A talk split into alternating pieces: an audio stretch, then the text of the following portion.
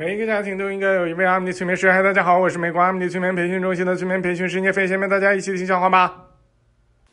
小明问教练：“方向盘上这些小点儿是做什么的呀？”教练说：“这你就不知道了吧？这些点儿啊，代表不同的文字，是给盲人们摸的盲文。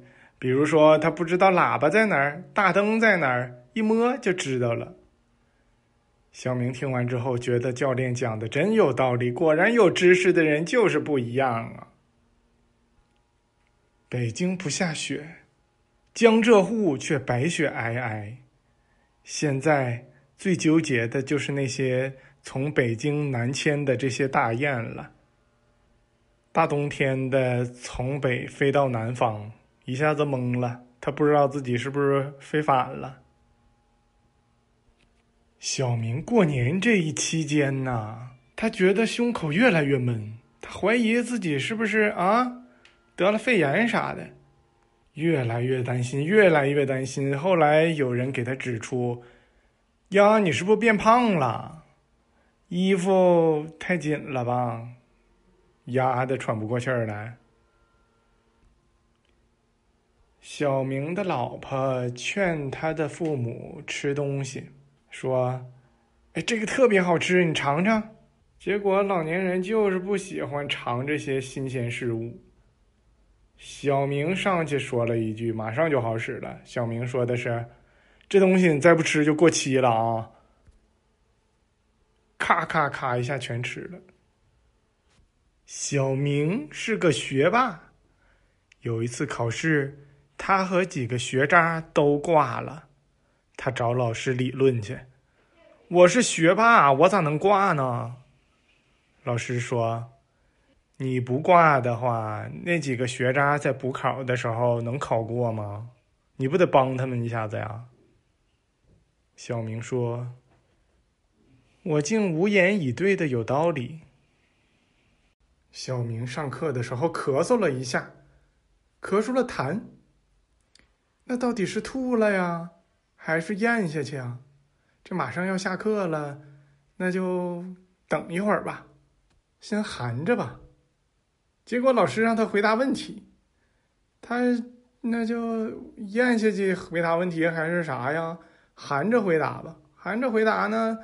老师说他上课吃东西，上课吃零食，让他吐出来。然后老师把手伸了出来，小明吐了出来。小明，你喜欢尝试新鲜事物吗？喜欢呢。那你吃过过期的饼干吗？没吃过吧？来，这有一盒过期的饼干，你试试吧。这是新鲜事物。在小明跌入人生最低谷的时候，妈妈对小明说：“孩子，就算所有人都放弃你，你自己也绝对不能放弃，知道了吗？”小明感动的回答道：“知道了，妈妈。”然后，他妈转头对他爸说：“他知道了，咱们走吧。”小明去爬山，带了很多干果。他的朋友劝他说：“你别拿那么多吃的，山上有猴子。”小明说：“那我不喜欢吃猴子呀。”小明抱怨说。每个人都自己己有自己的人脉关系，你有钱吧，你圈子里边的朋友基本上也就都有钱；你有能力吧，其他人也基本上都是很厉害的人儿。但是你丑吧，你身边的人不是漂亮就帅气，你说这上哪说理去？小明开了一家火锅店，取名叫桑拿式火锅。其实说白了呢，就是他家不想开空调，让人家边吃边热着。小明虽然分不清东西南北，但是他却可以非常准确的喝西北风。小明问自己的同学：“你觉得我是当作家好呢，还是当画家好呢？”他同学建议他当画家。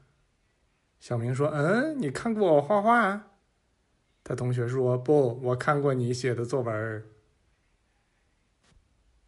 小明每天坚持在睡前背十个单词，三年之后，他终于把那十个单词背会了。